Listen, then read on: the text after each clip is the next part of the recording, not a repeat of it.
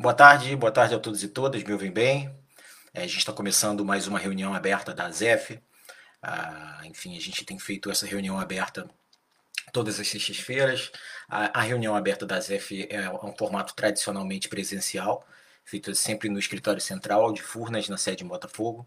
E desde que nós entramos nesse período de pandemia, nós temos tentado, enfim, melhorar é, a nossa forma de, de, de de, de, estar próximo de vocês, dos associados da ZEF e, e, de todos aqueles que participam do setor elétrico, para que de alguma forma é, nós possamos nos manter informados é, durante esse período de transição que nós estamos enfrentando. Eu só estou testando aqui, as pessoas estão começando a entrar. É, eu, eu, já percebo aqui pelo meu celular que vocês conseguem me ouvir bem, ok? E eu acho que já é o suficiente para a gente começar. Antes da gente entrar especificamente na pauta, eu queria reforçar para vocês mais uma vez que é, é, importante que cada um de vocês que entrem aqui agora compartilhem uh, o, o link da live na timeline do Facebook de vocês para que a gente possa acessar o máximo de pessoas possíveis, entendeu? E também curtam a página da ZEF. É, fazendo esses movimentos, a gente vai conseguir sempre ter um, um maior alcance de pessoas possível, que, que é, na verdade, o grande objetivo nosso nessa live. Quando a gente é, se propõe a fazer algo assim, é para que nesse momento, que é um momento que a gente está passando por algumas dificuldades de, de conseguir adaptar a nossa comunicação, é para que a gente possa encurtar esses espaços, tá? Eu já vejo que tem algumas pessoas aqui entrando, a Neide acabou de entrar dando boa tarde, boa tarde, Neide.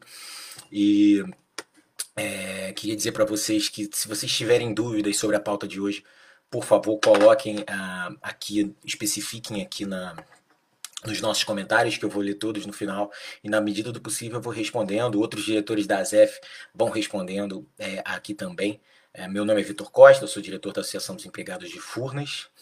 E, e vamos à pauta de hoje. Hoje a gente vai tratar especificamente de acordo coletivo é, de trabalho, dar uma atualizada para vocês. A gente não teve grandes atualizações, mas é, a importância da gente manter uma regularidade nesse nosso, nessa nossa conversa é justamente é, nesse sentido, que a gente possa é, dizer o que, que a gente avançou, é, qual o caminho que a gente está, quanto tempo falta para a gente ter aí em, em relação à, à, validade do acordo coletivo e, enfim, atualizar em, em relação à novidade.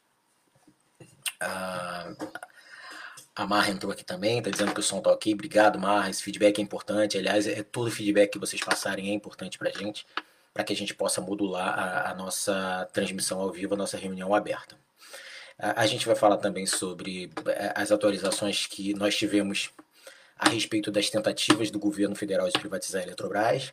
É um tema que a gente está sempre atento e está sempre trazendo para vocês para que a gente possa é, manter no radar ok? E falaremos também sobre as notícias recentes que a gente tem é, sobre a possibilidade de mudança da sede de Furnas, não só a sede de Furnas de Botafogo, mas ontem a gente teve alguma novidade da consolidação de todo o processo, além dos blocos A e B de Botafogo, também é, o Centro de Serviços Compartilhados, que está hoje no Hermes Stoltz, na Avenida Presidente Vargas, antiga sede da Eletrobras, é, está envolvido nesse processo também. A gente vai falar um pouquinho disso. E uh, também queria falar um pouco sobre reajuste do Plames. É, a gente tem sido demandado disso nas últimas lives, mas esse, esse tema ele ainda não tinha sido tratado de forma oficial pela Fundação Real Grandeza.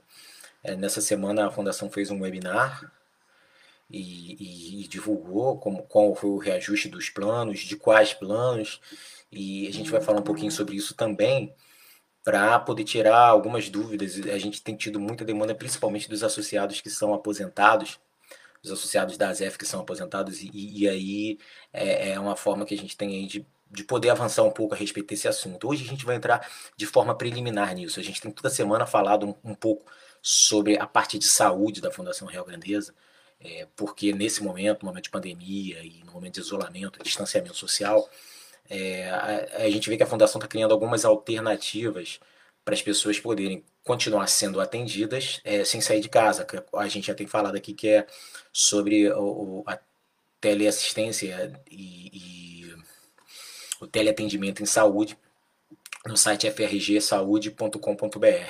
Então entrem lá, cadastrem-se para que a gente possa é, exercer um direito que é nosso, tá lá, enfim, tem, tem toda a instrução, tem todo o tutorial. E hoje a gente vai falar sobre isso, sobre o reajuste do Planos também, que, como eu falei, a gente tem sido bastante demandado.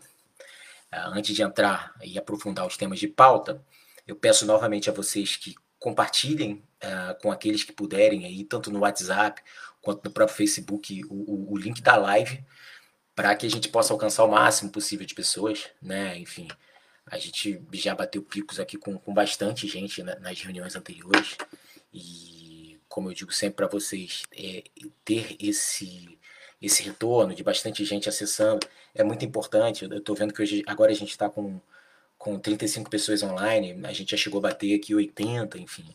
E, e, e, isso é muito importante porque é, essas pessoas acabam sendo multiplicadoras, fazendo com que se chegue a outras pessoas as informações que a gente tem a passar. E bom, eu vou então seguir a lógica de pauta que a gente tem. Volto a dizer para vocês, aqueles que tiverem é, algum tipo de informação ou necessidade de informação, podem colocar aqui nos comentários que eu, que eu vou ler todos. Estou vendo aqui um pessoal já chegando, o Afonso Magalhães. Bem, Afonso, boa tarde. Zuleide, o José Roberto Gonche, a Janaína Rodrigues, aqui o Michel também. Boa tarde, Michel. José Roberto Gonche novamente. O Marcelo de Queiroz, a Kátia Pinho dos Santos. Então, enfim, eu estou vendo que o pessoal está entrando aqui já está comentando. Isso é importante. O pessoal que está comentando, por favor, compartilhem o link da live para a gente poder é, ter um alcance maior. Maria Lúcia Malu, boa tarde, Maria Lúcia, tudo bem? Ah, o Alexandre Pelinson, tudo bem? Tranquilo? Vamos para reunião então, vamos para pauta. É, bom, vamos lá. Sobre. Vamos é, começar aqui sobre acordo coletivo de trabalho.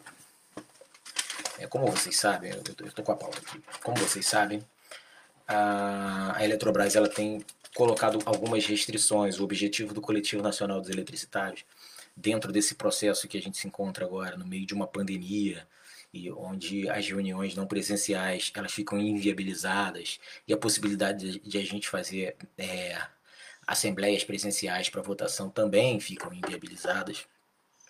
O Coletivo Nacional dos Eletricitários propôs à Eletrobras que, que se fizesse nesse momento um, uma suspensão do processo negocial. Só que a Eletrobras colocou algumas condições para que isso acontecesse, né? enfim, dentro do processo de negociação, ainda em mesa.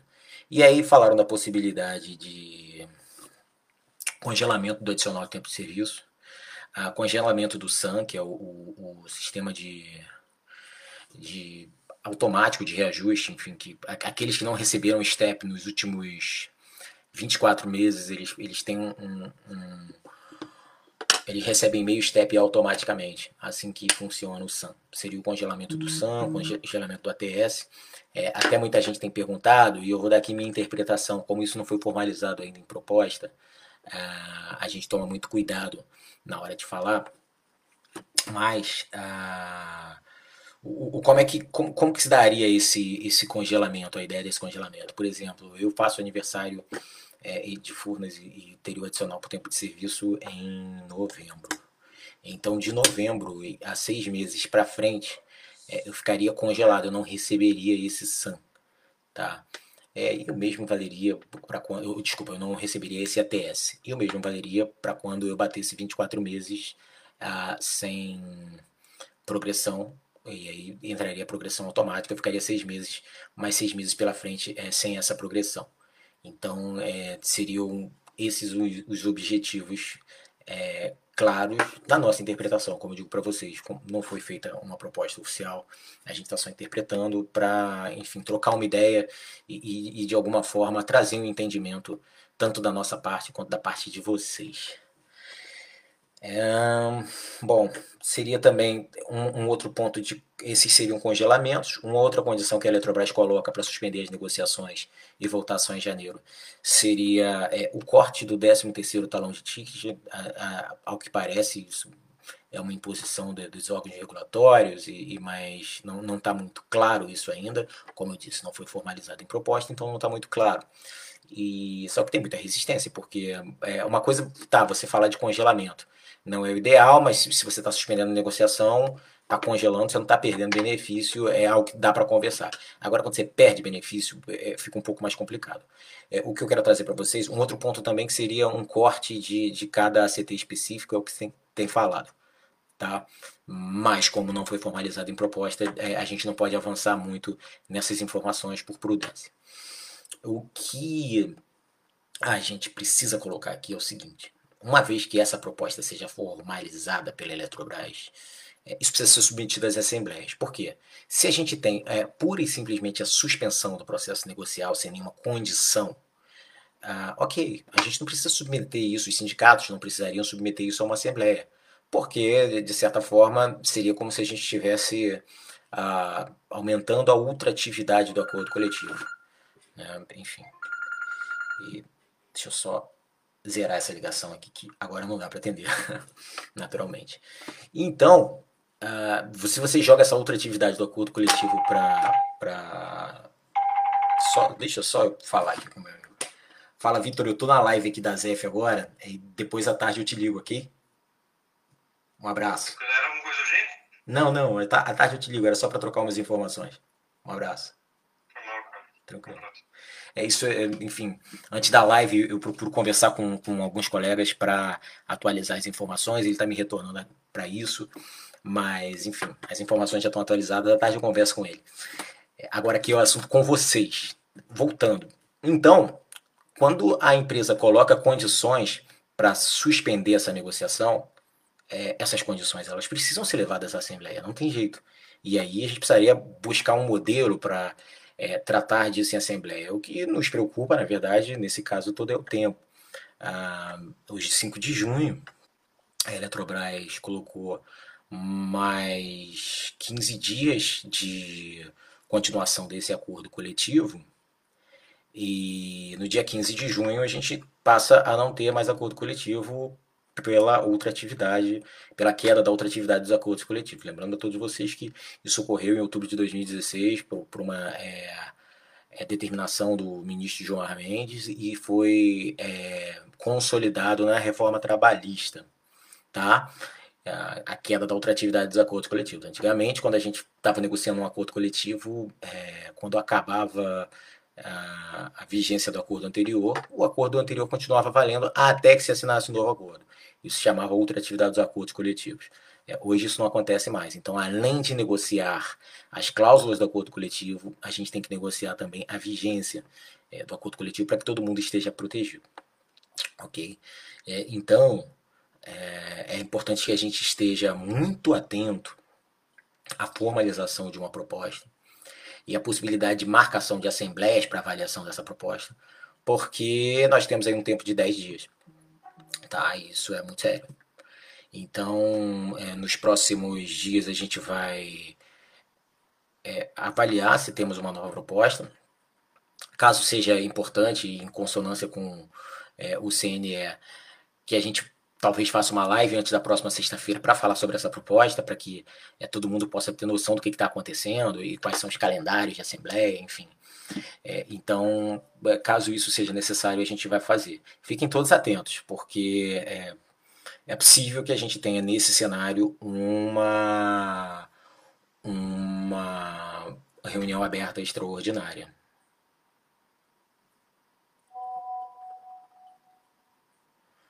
Ah, bom, ok.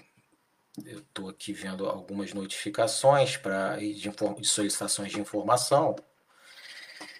Hum, deixa eu só dar uma calibrada para ir para o próximo ponto de pauta.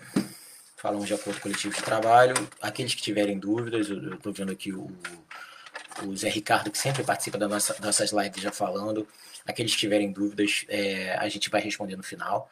Tá? Peço que, por favor, escrevam. É, algumas dúvidas vão ser respondidas por outros diretores da ZEF que estão aqui participando do chat é, com vocês também da live, ok? Então, é, tenham só um pouquinho de paciência que eu vou tocar a pauta toda e no final eu respondo um a um, é, pacientemente, como a gente sempre faz, ok? Privatização da Eletrobras. A gente não tem tido, nessa última semana, notícias objetivas sobre é, as tentativas de privatização da Eletrobras. Eu queria destacar uma notícia que saiu no Globo de domingo, ah, que foi exatamente sobre a Eletrobras e a Petrobras estarem, é, de certa forma, impulsionando, patrocinando alguns canais que são classificados como canais de fake news. E né, isso foi muito desgastante, porque assim a gente tem visto já um movimento nas redes sociais é, de um canal específico que está chegando no Brasil agora, mas que já faz isso em outros lugares do mundo, para fazer um alerta a respeito da divulgação de empresas que apoiam esses sites, esses canais, muitas vezes sem ter uma noção exata disso. E a Eletrobras prontamente fez uma, uma nota justificando o porquê que isso aconteceu. Depois o, o presidente da Eletrobras fez uma uma carta ao Globo, o que é pouco comum. Eu não lembro de, no período dele de gestão ele ter feito isso anteriormente, é, o, o, que é de certa forma curioso. E ah, bom, o que eu trago para vocês é que para a gente acaba sendo algo meio alarmante sempre porque se vocês lembrarem, é, é, dentro desse processo todo de privatização, é, uma das coisas que a gente colocou como, como né, estranho no processo foi a contratação de uma empresa para falar mal da Eletrobras, enfim, foi como isso foi tratado o tempo todo, para falar mal da Eletrobras durante o processo de privatização, depreciar a imagem da empresa e para facilitar um, um, processo eventual de privatização. Isso preocupa demais a gente é, no, momento que a gente está falando de mídia e de é, é, sites duvidosos. É, então, assim, é importante que a gente esteja alarmado, que a gente é, verifique melhor essas informações e, e eu acho que isso tem que ser feito não só pela ZEF, mas por todas as entidades de representação, e é o que vai ser feito naturalmente. É, enfim. E, bom, falado, na semana passada eu falei sobre o resultado da Eletrobras. A Eletrobras teve um lucro de pouco mais de 300 milhões no primeiro trimestre de 2020. É, foi um, um, lucro abaixo do que a gente vinha tendo nos últimos primeiros trimestres, dos dois últimos anos pelo menos. Mas, enfim, em relação à receita, a gente teve um, um resultado muito positivo. E na mídia, o, o, presidente da Eletrobras ele fez o que ele tem feito ultimamente. É mais do mesmo, não tem nada assim de muito novo. Ele continua defendendo a privatização da Eletrobras, tá? É, continua se colocando favorável à privatização da Eletrobras é, o tempo todo. E. Ah, bom ele até colocou, chegou a cravar mais uma vez que no ano que vem sairia a privatização da Eletrobras, que é, seria o momento de privatizar a Eletrobras. Mas essa, esse tipo de informação é importante que vocês saibam. É, é, o tipo de previsão que ele já vem fazendo há alguns anos. Toda vez que sai um resultado e que ele vai falar ao mercado, ele, ele sempre traz, na ótica dele, perspectivas otimistas em relação ao processo de privatização. Então isso é do jogo, tá? Uh, não quer dizer que eles não vão fazer os maiores esforços para isso. A gente sabe que vão fazer, como a gente vai fazer os maiores esforços para que isso não aconteça, porque a gente já sabe, que a gente que vem conversando é, há muito tempo sobre isso, a gente já sabe o, o que a gente entende como é, os impactos para a sociedade brasileira de uma eventual privatização da Eletrobras. É, inclusive, teve. De, é, de, é, é, meio que um mantra, toda, toda divulgação de resultados ele fala isso. Mas dessa vez teve uma frase que, que me chamou a atenção. Ele, ele falou que nesse momento de juros baixos, é, juros baixos globais, especificamente no Brasil, foi, foi o país sempre que, que destoou mais em relação à taxa de juros, é, atraem investidores, né? E, e, assim, nessa atração de investidores, é, atrai também investidores num cenário de privatização. Quando, na verdade, a gente tem que pensar o seguinte: juros baixos atraem investimentos. É, ele está à frente da maior empresa de energia elétrica da América Latina. Ele tem que pensar em investir. O Brasil precisa crescer, desenvolver. E a gente não vai desenvolver privatizando. A gente tem que desenvolver é, crescendo, com novos empreendimentos, e a partir desses novos empreendimentos gerando mais emprego. É, a gente tem que aproveitar o fato da gente estar tá hoje com endividamento baixo e as taxas de juros estarem baixas para a gente voltar a ser a mola propulsora do desenvolvimento do Brasil, como sempre foi.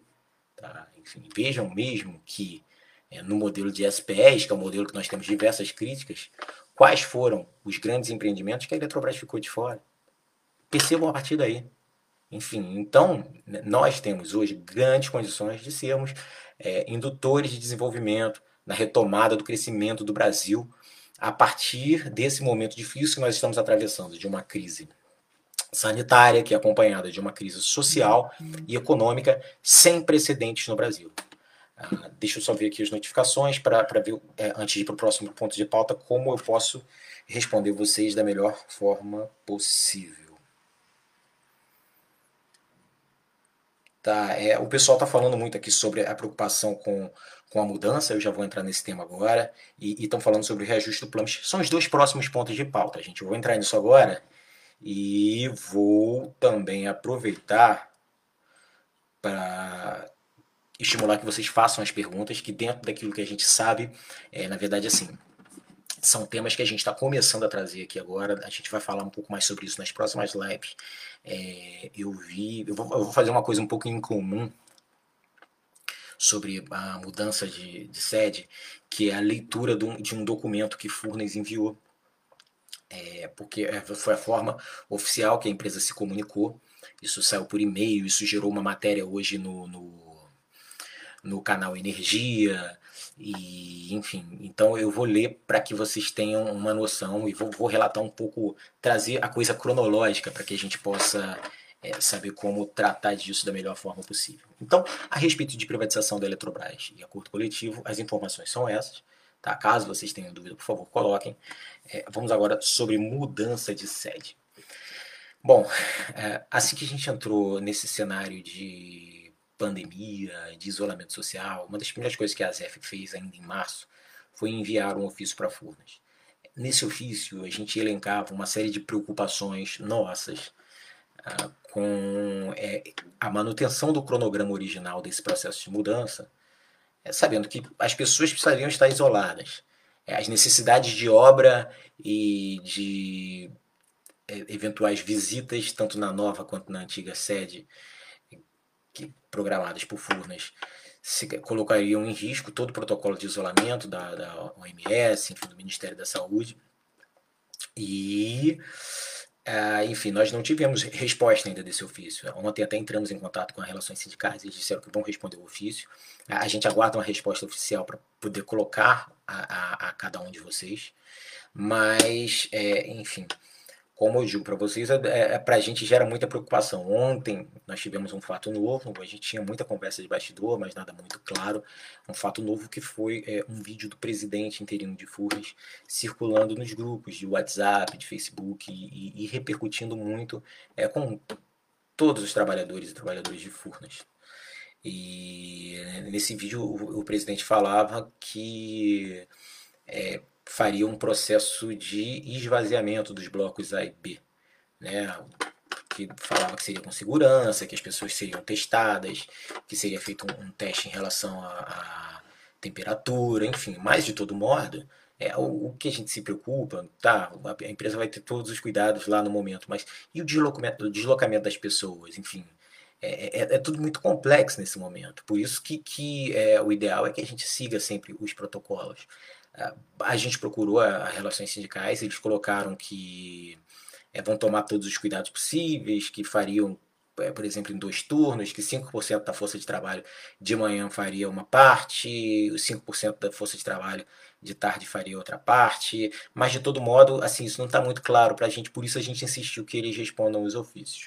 Eu vou ler para vocês o, o, a, a comunicação oficial, é porque eu não sei se todos tiveram acesso e, e, como eu disse para vocês, é, é, não é muito comum a gente fazer isso aqui na live, mas é, eu vou ler porque eu tenho recebido muita dúvida das pessoas, as pessoas muito preocupadas. É, aqui no Rio de Janeiro, que é a sede de Furnas, a gente está passando por um cenário é, bem difícil e, e, ontem a gente bateu mais de 300 mortes no, no estado do Rio de Janeiro e, e foi o recorde no Brasil. É, é algo que preocupa e que tem que deixar a gente mesmo preocupado. E eu vou ler de qualquer forma para que vocês tenham um entendimento, mas isso não é uma informação da ZEF, é uma informação da empresa. É, mas eu vou trazer aqui a, a, a, o modo que Furnas entende que vai ser feito esse processo de primeiro é, esvaziamento é, das unidades de trabalho do bloco A e do bloco B, e agora também do Hermes Todos, que era onde estava nosso centro de serviço compartilhado, é, para a ocupação da nova sede na Avenida Graça Aranha no centro da cidade. Então, assim, a ZF se preocupa demais com esse movimento. É, a gente já deixou isso claro para Furnas num ofício lá atrás, em março, que não foi respondido ainda. É, a gente está deixando isso claro. Ontem nós entramos em contato com a Relações Sindicais, Relações Sindicais que prontamente nos atendeu. E, enfim, dentro desse. O que eu quero reforçar para vocês é que dentro desse processo é, de isolamento, a gente tem tentado colaborar o máximo possível, tanto com Furnas quanto com a Fundação Real Grandeza, para que as informações, para ajudar que as informações cheguem nas pessoas, para que elas possam ter mais tranquilidade e entendimento, para que os boatos não, não cresçam e as pessoas fiquem mais desesperadas ainda em casa. Uma questão de humanidade, tá? E mas assim, é inegável que esse movimento deixa a gente muito preocupado. Eu vou ler aqui para vocês. Hum. Bom, estamos iniciando o processo de liberação do escritório central, blocos A e B, e do edifício Hermes Todos, para devolução dos prédios em cumprimento às normas contratuais e determinação dos órgãos de controle. A operação será cercada de todos os cuidados necessários para garantir a saúde e o bem-estar dos colaboradores. Para não haver aglomeração, os gestores devem estabelecer o dia e o turno em que cada membro de sua equipe poderá acessar as dependências da empresa. Todos os empregados do escritório central Hermes Todos serão testados para a Covid-19. Colaboradores testados positivo não poderão acessar os prédios nesse momento. Empregados com sintomas de Covid-19 devem permanecer em casa, meio de transporte. O estacionamento do escritório central será liberado. Os colaboradores que não tiverem carro próprio é, devem se deslocar de táxi ou serviço de aplicativo, sendo reembolsados pela gerência. Só para que, você, que fique claro, até me incomoda um pouco, eu não gosto muito desse termo colaboradores, tá? Enfim, é, são empregados de Furnas. É, nós somos uma associação de empregados. Mas eu estou lendo a nota ipsiliter para que não tenha é, dificuldade de interpretação. Os colaboradores que fazem parte do grupo de risco podem contar com a ajuda de colegas para embalar os seus pertences. Planilha de escala será enviada por e-mail e consolidada por superintendências. O processo de desocupação dos prédios está dividido em duas ondas. Onda 1, desocupação dos prédios de Botafogo e do Hermes Todos, que é a antiga sede da Eletrobras, na Avenida Presidente Vargas. Os colaboradores recolherão seus documentos e pertences. Escritório Central, é, de 15 a 26 de junho. E Hermes Todos, de 29 de junho a 3 de julho. Isso seria o que eles chamam de onda 1. E onda 2, é, separação e acondicionamento dos documentos corporativos. Escritório Central, de 29 de junho a 10 de julho e Hermes Touch de 6 a 10 de julho. É, aí eles falam que contam com uma colaboração e que qualquer dúvida podem entrar em contato com o e-mail novasede.furnas.com.br, mas é inegável, gente, que, que por mais que eles digam que estão tentando tomar todos os cuidados possíveis, é, isso gera uma preocupação, um alarme, porque é, é um momento que a gente está vendo que a curva só está é, tendo crescimento, a curva não cede. É, por outro lado, os, alguns estados, e talvez os principais estados, falam em relaxamento do distanciamento social, é, o que gera uma grande preocupação para todos. E, enfim, fazer esse movimento agora, por mais que a empresa diga que está tentando, tentando, tomar todos os cuidados possíveis, é natural que as pessoas tenham é, uma situação de preocupação. A gente está esperando a, a resposta do nosso ofício, Tá? A gente é, vai falar de nova, novamente com fundos para que isso seja respondido. E assim, é, a gente não quer acreditar aqui que nenhum movimento desse é irresponsável, gente. É, enfim, não, não, é possível. Tá? A gente tem, trabalha numa empresa séria que sempre, é, por mais que a gente tenha diferenças no processo negocial eventual, é, não é uma, uma empresa que, que quer fazer maus tratos com os trabalhadores, a gente não quer acreditar nisso. Tá? Agora, dentro desse processo, a gente tem que ter diálogo, abrir o diálogo, para mostrar também qual é a nossa preocupação e a preocupação de todo mundo. Então, assim, é, o mais importante dentro desse processo é que seja feita uma boa comunicação. É porque no momento que a gente se comunica bem evita boatos, é, é, é a possibilidade que a gente tem de trazer mais tranquilidade para essas pessoas, ok? Então, é, a gente aguarda a, a resposta desse ofício. É, se for necessário também, se a gente tiver novas informações, a gente volta e faz uma live aqui no meio da semana é, para tratar do assunto. É, então, como eu digo para vocês, em relação ao acordo coletivo, a gente pode ter novidades a qualquer momento, uma proposta oficial. Em relação à mudança de sede, a gente também pode ter novidades a qualquer momento, o que justificaria é, talvez uma live extraordinária. É, mas a gente reforça a nossa preocupação a respeito disso. É, nós já comunicamos Furnas é, nesse sentido, lá no início, porque é, é, além desse processo de, de, de, ter que esvaziar as estações de trabalho, tanto no escritório central de Botafogo quanto no Hermes Stutz, é, tirarem as pessoas do isolamento social, tá? mesmo que elas vão de, de carro ou de táxi é, reembolsado pela empresa, como já foi falado. Ah, isso faz com que as pessoas saiam de casa e, e isso gera uma certa preocupação, apreensão. É, né, a gente quer entender melhor como é que isso vai funcionar para que a gente esteja o máximo protegido possível, ok? Então, é, eu vou para o último ponto de pauta. Então, algumas pessoas já estão falando sobre o tema, que é falar sobre o reajuste do Plames, o impacto é maior para os aposentados, mas é importante que este debate Enquanto Salves e Salutem tiveram zero de reajuste, o Plames básico teve aproximadamente 36% de reajuste. É isso aí. É, Para muitos aposentados, isso pesará muito e obrigará que eles migrem é, para planos Salves e Salutem, que tem menor cobertura. Lembrando que ano passado, é, os planos básicos especiais já tiveram um grande reajuste. É, a Priscila colocou isso aqui, né, já entrando nessa pauta, Priscila, e você tem toda a razão, é, mais ou menos nesse sentido que foi. É, eu só quero pontuar algumas coisas e, e ponderar algumas observações. Né? A gente realmente teve reajuste zero nos planos dos ativos, e não foi só nesse ano, é o segundo ano consecutivo. É, isso vinha acontecendo nos anos anteriores? Não. A gente vem de uma sequência de reajuste é, do planos dos ativos, na verdade não é o plano dos ativos, e a partir daí eu quero fazer um esclarecimento, que é, muita gente não sabe quando a gente vai discutir plano de saúde.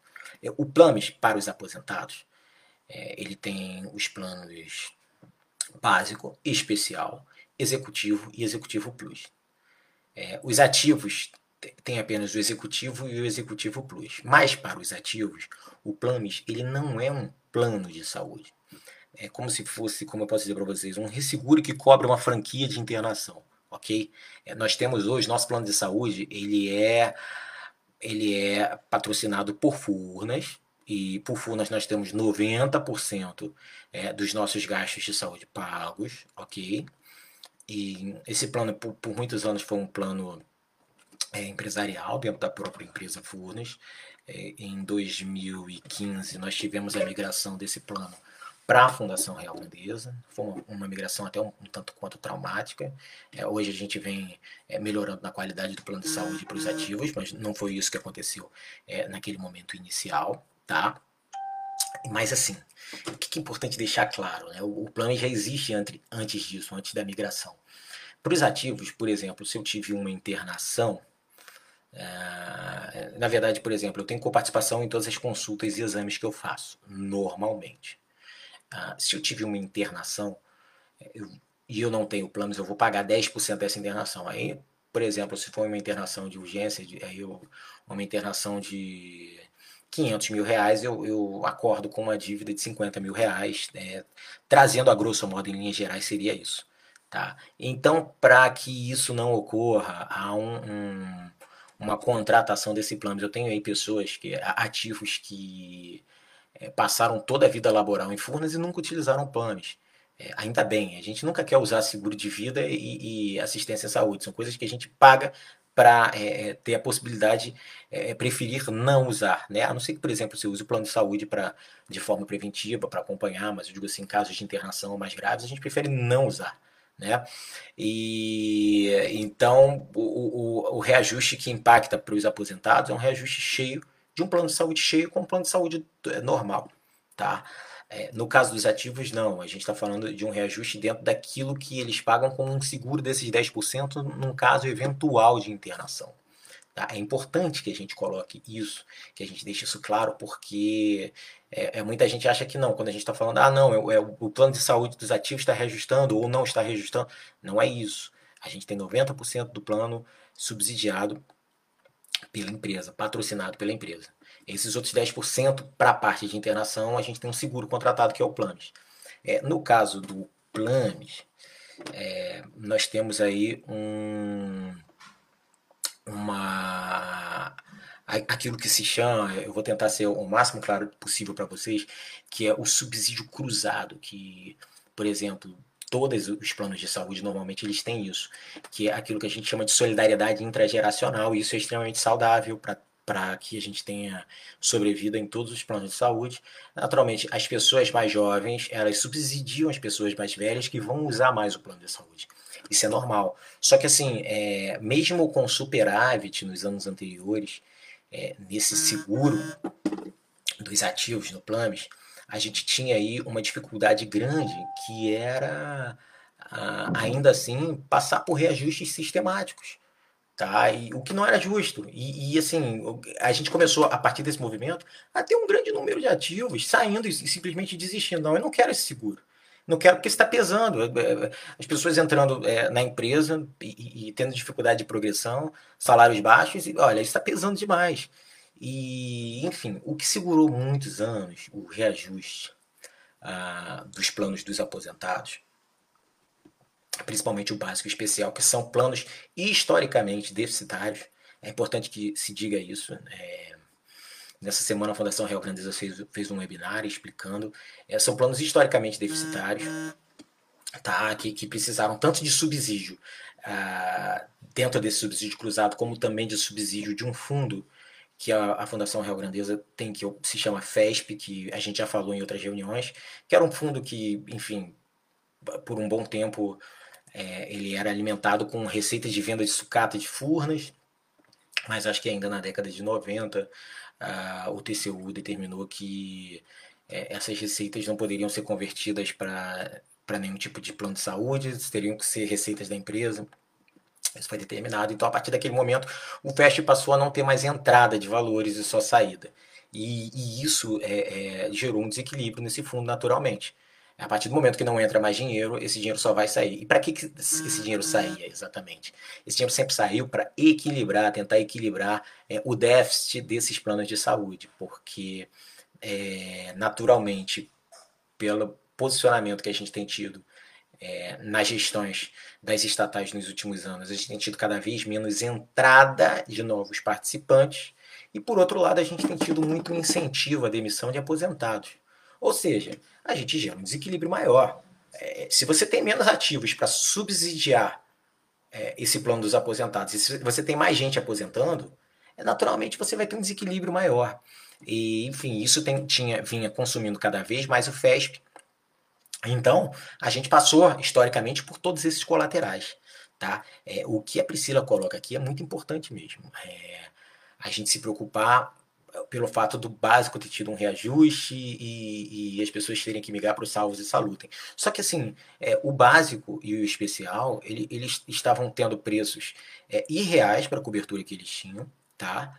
E estavam é, cole, colecionando ano após ano desequilíbrios históricos e do momento que o FESP não ia mais suportar. É, é, esse dinheiro do FESP está acabando. É, é, hoje ele está sendo. É, é, há uma tentativa de equacionamento para que ele dure mais pelo menos 10 anos, enfim. porque também é justo, e, a gente tem que concordar, que esse dinheiro não seja gasto totalmente a, em pouco tempo para subsidiar os aposentados que aí estão hoje, porque a gente tem pessoas que estão se aposentando hoje também, que têm direito de usufruir esse FESP e ter algum tipo de alívio nas suas contas. E quando a gente vê esses planos salvos e salutem, eu acho que são planos que tem que melhorar muito, são planos jovens, né, fazendo a nossa avaliação. Esses planos não tiveram nenhum tipo de reajuste. É, o que eu percebo aqui em relação às anotações que eu pude fazer, é, os salvos e salutem não tiveram reajuste, ainda é, tiveram uma redução de franquia. Ah, o, o Salutem, se eu não me engano, é, é o Salutem que tem é, ele entra no programa Acolher, que é, é um, um, programa de, de, subsídio também que eu acho muito razoável, que, que ele vai é, subsidiar aquelas pessoas que, têm, que, que ganham menos. É, o que a gente tinha aí, historicamente, com subsídio cruzado era o seguinte, um, um cara que entra em fundos como nível 1 ativo, tá subsidiando ali com o planos dele, é um cara que se aposentou com 40 mil, e, e, e ali no plano básico ou especial. Então, assim, é, é, se a gente parar para olhar isso friamente, isso grita os olhos, salta os olhos. O que a gente tem que buscar nesses planos? Equilíbrio, justiça e informação. A gente precisa ter cada vez mais informação sobre o que está acontecendo e, e, sobre quais foram os erros históricos que fizeram que, com que a gente chegasse nesse cenário. Tá? Não adianta a gente querer é, olhar para a fotografia de agora sem olhar para trás. Tá? É fundamental que a gente olhe para trás e entenda é, quais foram os posicionamentos que muitas vezes, é, é, é, às vezes a gente vê uma forçação de barra agora para posicionamentos mais populistas, mas não tem jeito, gente. Olha só, isso é mutualista. Isso é mutualista. Quem paga isso sou, sou eu, são vocês. Não tem jeito. Ninguém vai chegar e, e, e fazer uma fábrica de dinheiro para que esses planos sejam equilibrados. A gente tem que buscar alternativas para que a gente tenha o maior possível número de pessoas atendidas, para ter o menor impacto possível de saúde. Ponto. Agora, assim, é, não existe fábrica de dinheiro. O FESP ele não cresce mais. Ele precisa ser distribuído para essas pessoas. Isso é um ponto que tem que ficar claro para todo mundo, ok? E assim, é, se o plano está desequilibrado, ele precisa ser equilibrado com reajuste, não tem jeito. Não tem aí, ah, mas as pessoas acabam sendo obrigadas a migrarem para outros planos, como salvos e salutem. É, eu acho que assim, dentro do colapso que, que estão há anos os planos básico e, e executivo, esse é um movimento natural, infelizmente. Tá? O que a gente precisa fazer é, é tornar com que, de, de forma mais positiva, os planos básicos e executivos é, os planos de saúde e saúde, é, eles sejam mais atrativos, eles amadureçam como plano de saúde, que a gente consiga incrementar essa carteira, que a gente consiga, é, enfim, trazer melhorias para os planos, e porque, assim, o que não dava era para fazer o movimento que a gente estava fazendo há anos. Sabe? É, é, as pessoas, os ativos simplesmente desistiam do planos porque tinham reajustes anuais e, e mesmo com os planos equilibrados. Gente, isso é uma loucura. Sabe, é, eu, eu chamo alerta para vocês em relação a isso, porque é, muita gente publica essas informações, não trazendo todas as informações, sabe? É, e assim, a gente já está farto de meias verdades. É, é, o que a gente tem visto no Brasil de hoje sistematicamente. Meias verdades. Então, assim, o que a gente quer é a fotografia histórica, o que realmente aconteceu, por que, que a gente chegou até aqui e para onde que a gente vai. Tá? Parece filosófico, mas é, é a pura e simples verdade.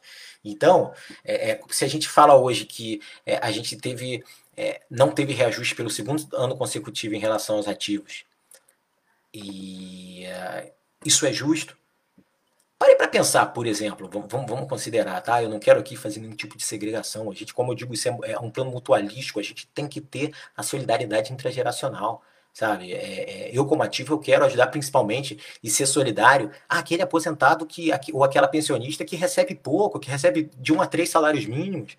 Eu acho que é justo, gente. A gente tem que buscar justiça. Mas vamos colocar os pingos no is, sabe? É, é, a gente tem que ter equilíbrio nesses planos. E tem que buscar esse equilíbrio. E, e, e, quando a gente não busca esse equilíbrio, quando a gente começa a varrer a sujeira para debaixo do tapete, esperando que algum dia algo caia do céu, não vai cair do céu. Não vai cair do céu. As pessoas que vão ficar é que vão ter que cuidar disso. E digo para vocês, numa dificuldade cada vez maior, é, os cenários que se apresentam para a gente hoje, com risco de privatização, pós-reforma trabalhista, pós-lei das terceirizações, se a gente não for para um caminho de multipatrocínio desses planos de saúde, é, para a entrada de novas vidas, é, a gente vai ter um estrangulamento natural. Ponto. Não, não tem como a conta fechar. É, é a conta é estrangulamento natural. Por quê? É, as pessoas vão cada vez mais se aposentar, é, os aposentados precisam de subsídio, a gente não tem entrada de novos ativos, e o que, que acontece? A gente continua simplesmente pensando, não, a gente não reajusta é, os planos básicos especial e vamos ver até onde isso vai dar? Não dá, gente, não dá. É, o problema está muito perto da gente. É, e a gente já chegou num, num cenário de colapso. Então, não dá para agir só politicamente, não dá para agir só de forma populista. A gente tem que encarar o problema de frente e ter maturidade. Principalmente ter maturidade. Muitas vezes, é, alguma atitude que a gente vai tomar pode não ser muito é, popular, populista, mas é encarar a realidade, trazer os principais atores, olhar no olho e dizer, olha, o problema é esse, é, a gente tem essa solução aqui, e só obstruir, dizer não quero, não dá, não funciona. Já foi o tempo que isso acontecia. Hoje não dá mais. Não dá mais. Adoraria que, que fosse possível, por exemplo, é, que, que a gente tivesse é, reajustes maravilhosos como ativos e, e não pensasse para ninguém a, a, ponto de desistir do seu planos para você e sua família é, e, e, não pesasse para ninguém é, fazer um subsídio cruzado mais incrementado, mas hoje pesa. Pesa. Eu cito, por exemplo, o ano passado. Ano passado, os ativos tiveram reajuste de 70% do INPC ah, na negociação coletiva. É, os aposentados pela Fundação Real Grandeza tiveram 100% do IPCA. Vocês percebem a diferença? Eu, eu tento trazer essas diferenças, não é para criar segregação, deixo isso muito claro. Até porque a gente tem que é, entender a coisa como global, porque é mutualística. Mas, assim, vocês entendem como dificulta a gente pensar é, em agir com, é, com solidariedade intrageracional e subsídio cruzado, como se a gente ainda tivesse nos tempos onde a gente recebia é, o IPCA cheio com ainda ganho real. É, esses tempos não são os tempos de hoje. A gente espera que eles voltem, mas não são os tempos de hoje. Tá? E, e quando por isso, por conta disso, a gente aplica reajustes, que são reajustes que vão trazer é, aquilo que se entende como mais justo para planos, os planos e para o planos, é, a gente tem que pensar e entender que, que esse é um caminho inevitável. Tá? É, talvez não fosse o caminho que a gente gostasse, é, talvez o caminho mais tranquilo fosse outro, mas hoje esse caminho não nos é ofertado. A gente tem que encarar isso de frente e, e buscar que a gente tenha o máximo possível de pessoas cobertas pelo nosso plano. Tá? É, é, isso, eu acho que assim, a gente tem que ampliar a discussão nesse sentido. Não adianta só a gente dizer, olha, não, vamos abrir o FESP e vamos zerar o FESP em três anos. Tá, vai zerar o FESP em três anos, daqui a três anos não tem subsídio nenhum a gente vai ter uma demandada gigante do nosso plano. É, a gente vai ter pessoas com dificuldade de acessar os planos de uma hora para outra e vai criar é, uma realidade superficial. Tá? É, é, hora da gente, mais do que nunca, ser adulto e entender o que está acontecendo. As, as dificuldades que se apresentam são essas. E eu assisti ao webinar da Fundação e isso ficou muito claro para mim.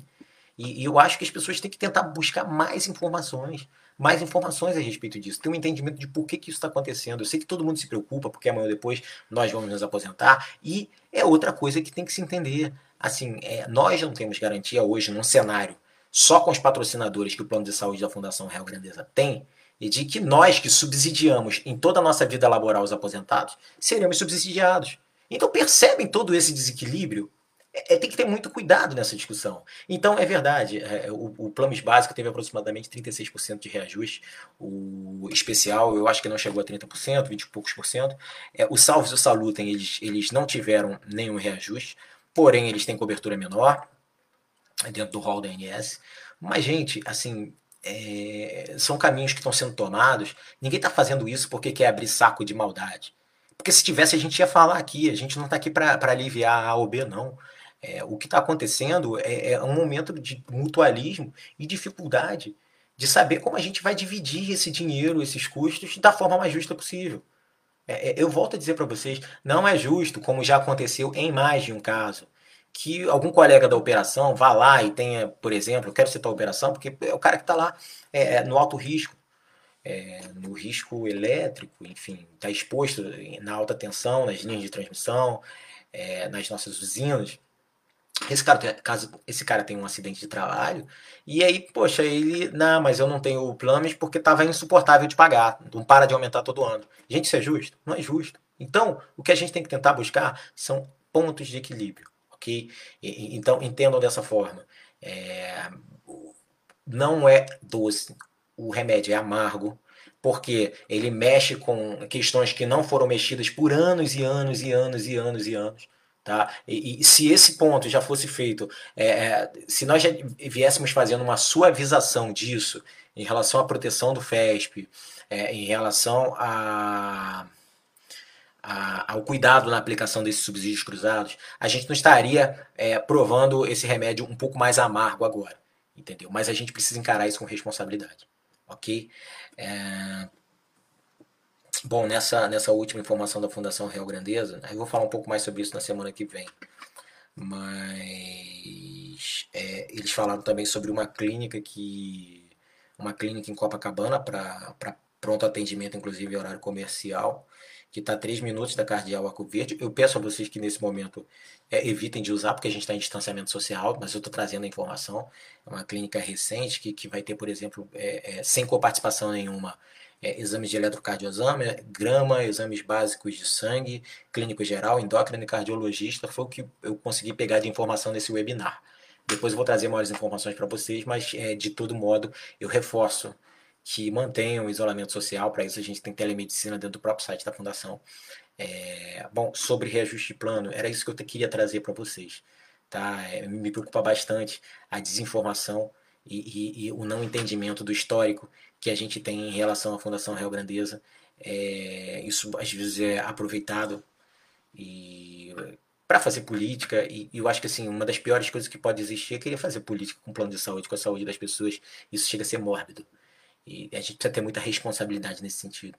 E a ZF vai agir sempre com responsabilidade. Na hora que a gente tiver que criticar a gente vai criticar. Na hora que tiver que fazer autocrítica a gente vai fazer autocrítica. Mas na hora que a gente tiver que chamar para trazer a realidade ampliar o debate e também ouvir as pessoas sabe? Porque, assim, por mais que a gente tente buscar o máximo de informações possíveis, é, a gente quer ouvir a sensibilidade dos nossos associados que são participantes da Fundação Real Grandeza, para que a gente possa consolidar o nosso entendimento. Hoje, nosso entendimento é outro, esse.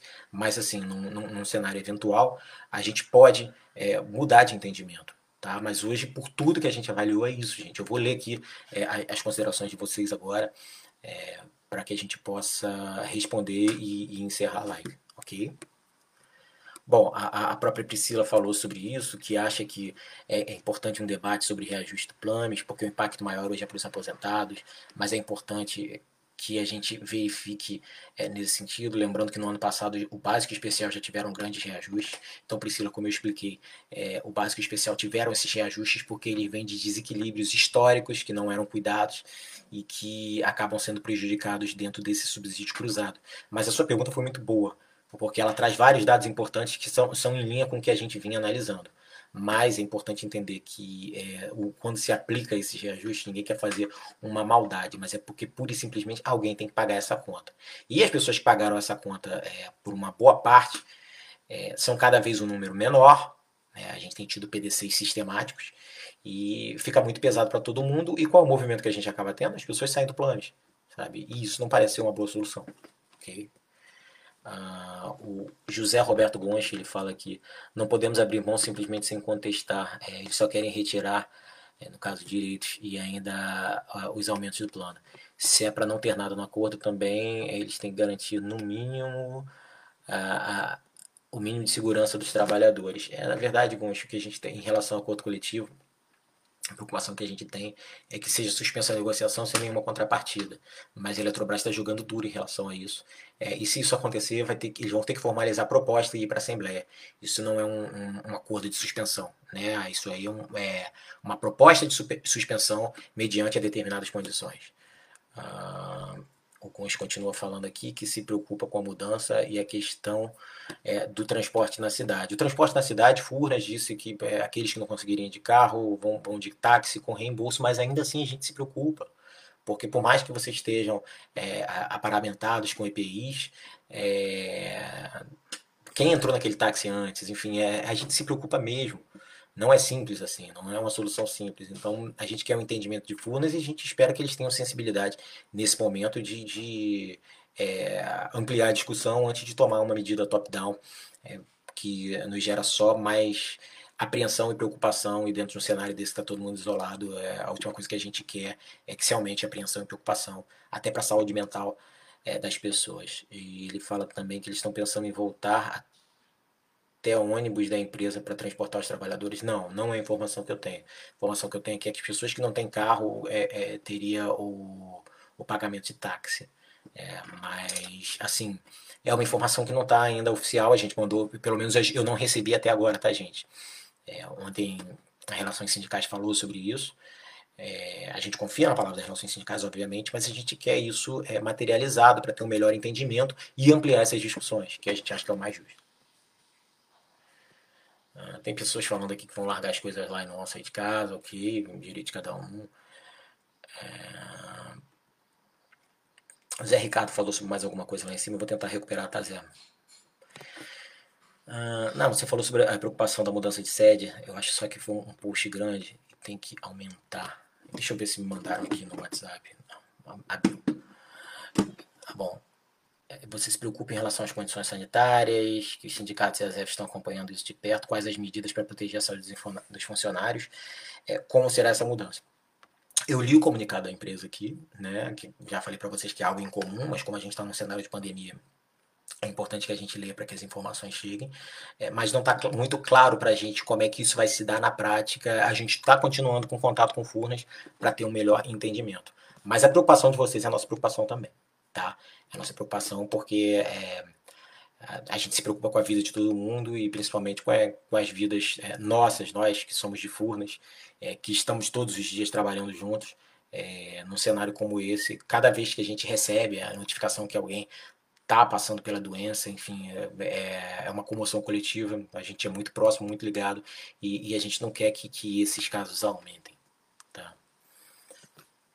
Então, Zé, Zé Ricardo, a gente está próximo tratando disso. Ontem a gente entrou em contato com as relações sindicais, eles ficaram de responder o nosso ofício, e a partir daí, se a gente tiver novas informações, a gente chama uma outra live aqui, no mesmo antes da sexta-feira, se for o caso, para poder tratar melhor essas informações. Mas a gente está preocupado, está alarmado, tá? É, é um movimento que tem que ser é, é feito com muito cuidado, muita reflexão, porque é, a gente se preocupa muito com a vida das pessoas. Ah, os colegas vão embalar e vão fazer o que com isso? Vão levar para casa deles? Daniele, ainda não está muito claro. É, ao, ao, eu já ouvi a informação de que isso vai ficar em Furnas e eles vão usar um, um outro, é, é, um outro, uma espécie de de armazém, mas assim, isso nada disso é oficial, por isso que a gente quer as informações oficiais do que vão acontecer com essas coisas, entendeu?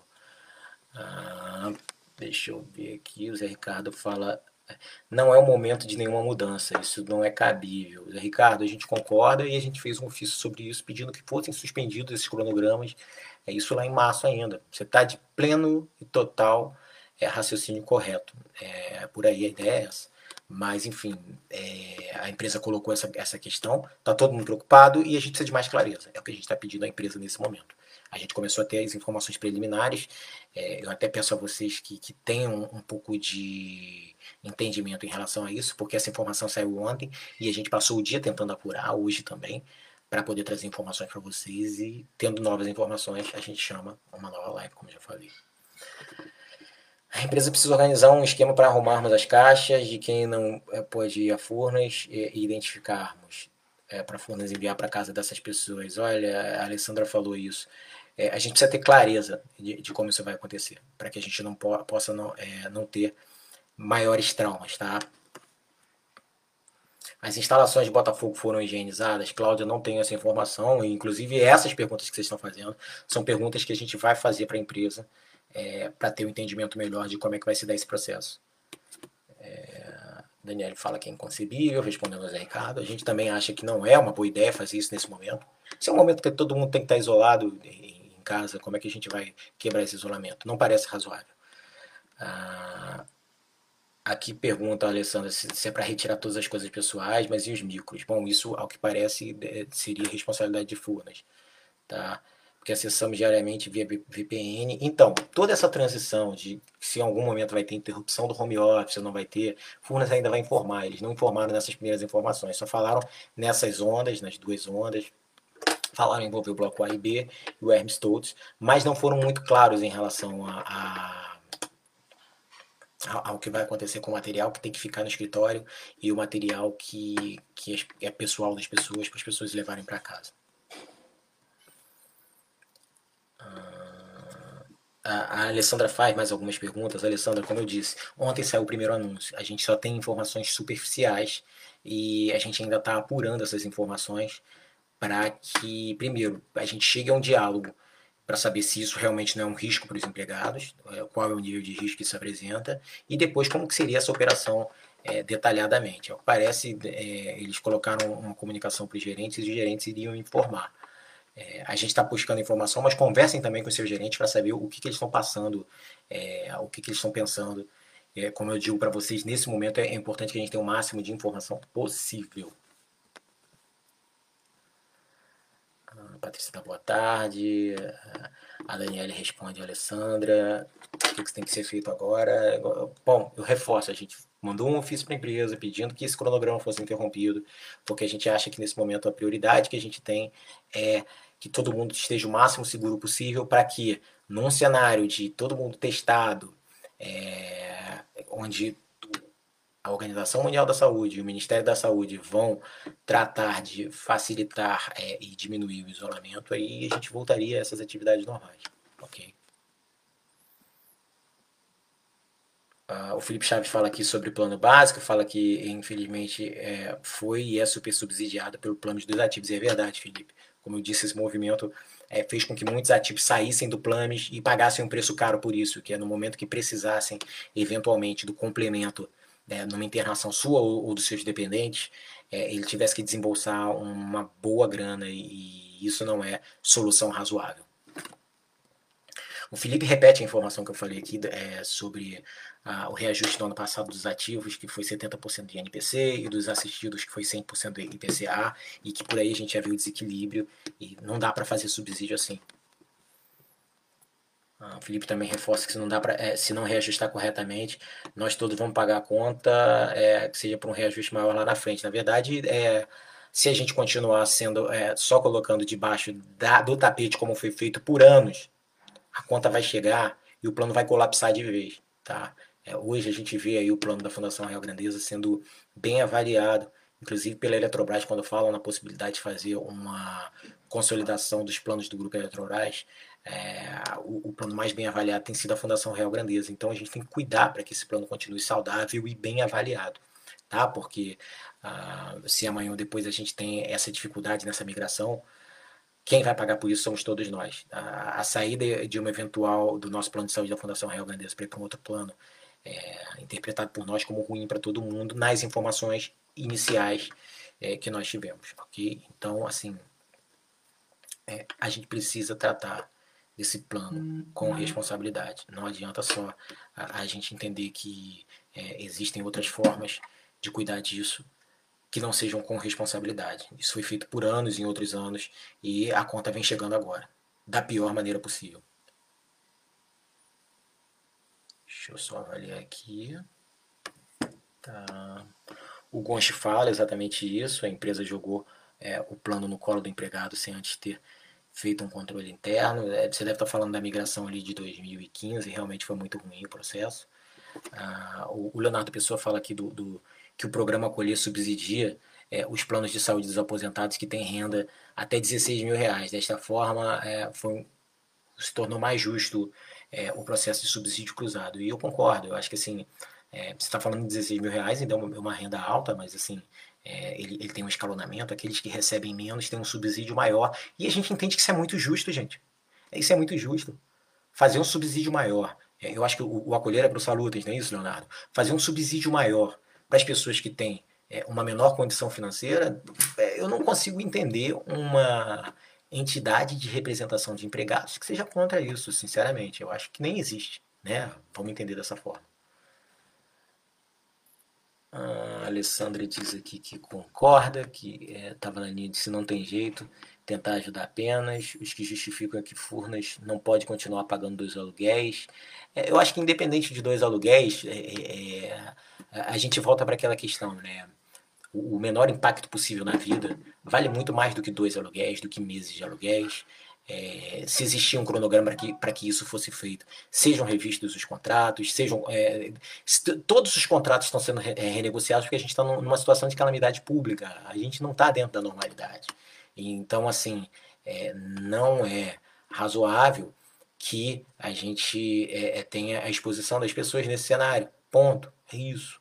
E se eles querem fazer a exposição, que eles mostrem para a gente que tem segurança. Isso não está claro para ninguém, sendo muito sincero. Porque, assim, as, as informações acabaram de sair, está todo mundo preocupado, alarmado naturalmente, ok? E a gente vai ficar em cima. A gente vai ficar em cima como a gente sempre fez. Porque uma situação como essa é uma situação muito séria, muito grave, muito delicada e, e tem que ser tratada com, com, com muita seriedade e clareza para as pessoas, para que as pessoas possam ter segurança para fazer qualquer tipo de movimento e escolha. Ah, existe a possibilidade de acordo para que esta mudança seja adiada? A gente ainda não sabe.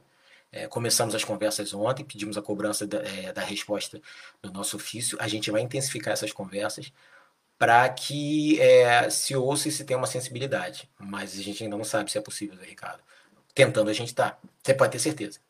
E, e, você conhece nosso trabalho, você sabe que a gente está é, firme, por exemplo, se a gente está aqui toda sexta fazendo uma live para poder informar as pessoas, é porque a gente é, se preocupa em trazer informação, em, em, manter o canal de contato, em, em dar aquela tapa mesmo. É, essa é a nossa, é, esse é o nosso tipo de atitude e a gente vai continuar assim. Tá? porque agora com essa pandemia vai ter reajuste dos planos de saúde. É, Josemir, é, na, na, verdade, assim, o, o, reajuste é porque você tem que equilibrar os planos. Do, do, momento que aquele plano determinado, determinado A ou B usou muito o plano de saúde num, num período, é, ele precisa ter um, re, re, um reajuste para se reequilibrar. É, a gente até tem noção de que é uma medida provisória, não lembro se é medida provisória ou projeto de lei, gente. Me desculpem, mas eu não consegui analisar, porque vocês estão vendo que a live ano, essa semana está até mais demorada, porque são temas mais complexos. Mas há um tema sendo discutido, primeiro discutido no Senado, depois vai para a Câmara, que trata da, da, possibilidade de não ter reajuste nenhum nos planos de saúde nesse ano. Se for assim, é regulatório, é top-down, é, é, vem de cima para baixo, é lei, e aí tem que ser cumprido. Mas dentro da Seara, dentro da casa da Fundação Real Grandeza, o que a gente tem que fazer é discussão técnica, não dá mais para fazer populismo, principalmente populismo prejudicando e, e chegando essa conta para pessoas que não podem pagar, entendeu? É, não é justo. Então, se o governo vai subsidiar, se, aí é uma outra história. É, a gente vai trazer mais detalhes sobre essa nova iniciativa legislativa que está sendo discutida na próxima reunião aberta, tá? A gente vai já pediu uma análise técnica da nossa assessoria parlamentar e da nossa assessoria jurídica para que a gente possa cuidar disso numa próxima live, ok? Mas, enfim, é, é, quem está discutindo a possibilidade de não ter reajuste no cenário eventual de pandemia é, é o legislativo. E aí a top-down é diferente. Uh, o Renner agradece o esclarecimento. Obrigado, Renner, por estar sempre aqui com a gente também. É, o Ellis pergunta sobre o 13 terceiro, nada, nenhuma resposta. Nós fizemos ofícios e nós insistimos é, com as informações de bastidor. As informações que a gente tem são ainda as mesmas. É, o, o, Luiz Campbell pergunta aqui quanto tempo ainda para terminar a live. Campbell, é, hoje ela está um pouquinho mais longa do que as normais, porque são temas muito delicados. Tá? É, mas já deve estar tá acabando o, a live em alguns minutos. O Felipe Chaves colocou aqui muito pontualmente, eu peço que vocês acessem é, o endereço da apresentação da Fundação Real Grandeza, que foi o webinar, que fala mais sobre planos de saúde. E, e, e ali a gente vai ter maiores detalhes sobre esse reajuste de planos. E peço que todos assistam, é, é, vejam essa apresentação, acho que a live está disponível também, para que na semana que vem a gente possa aumentar um pouco essa discussão, o nível dessa discussão. Ah, o campeão está falando, estamos em 46 minutos, eu não peguei o início, penso fazer alguma pergunta ainda, desde que saiba quanto tempo resta para terminar. O campeão, a gente já está finalizando, até para não ficar muito longo, a sua pergunta tem 10 minutos, mas se você quiser perguntar hoje, a gente não, por acaso não respondeu, é, você pode também fazer essa pergunta por e-mail, nosso e-mail é reuniãoazef.gmail.com. A gente recebe as perguntas lá, se a gente não responder aqui hoje, a gente responde na próxima live sem problema nenhum, tá? A Daniele fala com a Alessandra uh, sobre os aluguéis. É, a gente continua essa discussão com Furnas, tá? É, eu estou vendo que vocês estão fazendo a, discussão aqui e estão é, trazendo essa discussão sobre a mudança e, e, a necessidade de pagamentos de dois aluguéis e, e que tem que ser colocado em primeiro lugar é, a saúde das pessoas. A gente concorda com tudo isso. Só que a gente começou agora, é, de fato, com esse fato, é, a partir do fato novo de Furnas, a incrementar essas discussões. O Evaldo está perguntando se é verdade que houve demissão de mensageiros. Evaldo, eu vi ontem pela, pelo Linha Viva, que é um boletim do nosso sindicato aqui do Rio de Janeiro, do Sintergia, sindicato ao qual sou sindicalizado também. É, parece que é verdade. E a gente tem como lamentável, nesse momento de pandemia, que movimentos como esse ocorram. Né? Não tem outra coisa a fazer a não ser lamentar. E porque são famílias de pessoas que trabalharam anos e anos em Furnas. E justamente num cenário como esse, passar por um processo de demissão é muito duro, muito ingrato. E, enfim, é, as informações preliminares que a gente tem são do boletim do Sintergia. A gente vai buscar maiores informações para a próxima live, mas a princípio é isso e é muito duro e, assim, extremamente lamentável. A Carolina está falando aqui sobre o que já está no final. Ah, o Fernando Cardinale falando de privatização, a gente já falou lá no início, mas daqui a pouco a live vai para o ar. A Alessandra disse que concorda, mas que só repetiu que houve de argumentos da empresa. Tá. Ah, o Campio pergunta, a gente tem perto de 50 conectados Campio nesse momento. tem um minuto que você perguntou. A FRG Saúde, estão é, colocando aqui os postos.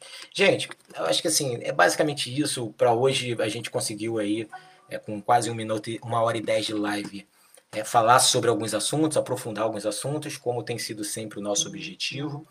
Ah, eu peço que vocês, ah, por favor, continuem assistindo as nossas lives, entrem em contato aqui na página da ZEF ou então no nosso e-mail, que toda sexta a gente vai estar aqui. Caso a gente tenha informações novas é, a respeito do. O Leonardo está colocando informação aqui agora, é, que é o projeto de lei 1542 de 2020, que impede aumentos nos planos de saúde. A gente está analisando ainda o texto desse PL. Ah, seria por um período de 120 dias, é, que foi aprovado no Senado e, e segue para a Câmara dos Deputados. Então, essas são as informações superficiais, a gente vai analisar é, esse texto que foi aprovado no Senado como eu disse, se, se acontece dessa forma, uma medida top-down, a gente não tem que, é, o que fazer, mas é, dentro da Fundação Real Grandeza, a discussão tem que ser técnica. É, eu agradeço a presença de todos vocês aqui hoje. Peço que continuem compartilhando a iniciativa da nossa reunião aberta, que é um canal que a gente tem para poder se comunicar. É, peço também que se mantenham protegidos em casa, cuidem dos seus, tá? É, não deixem de curtir a página da ZEF. Peço a vocês também aqueles que puderem, que se associem à ASEF para a gente é, manter uma associação forte com iniciativas como essa aqui. É fundamental que a gente tenha um bom quadro de associados.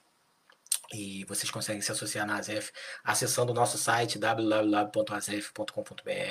No site da ASEF a gente também tem diversas informações sobre as iniciativas do governo de tentar privatizar Furnas e Eletrobras.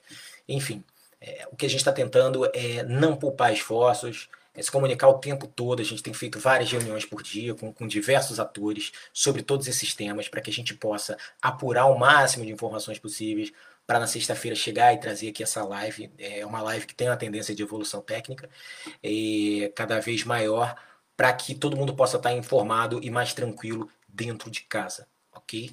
É, devemos então a vocês nesse momento algumas informações que vão checar com Furnas e a gente pode voltar a qualquer momento numa nova live para tratar dessas informações, ok?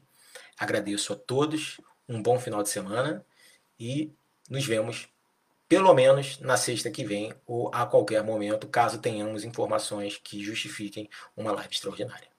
Um beijo, gente, grande abraço. Tchau.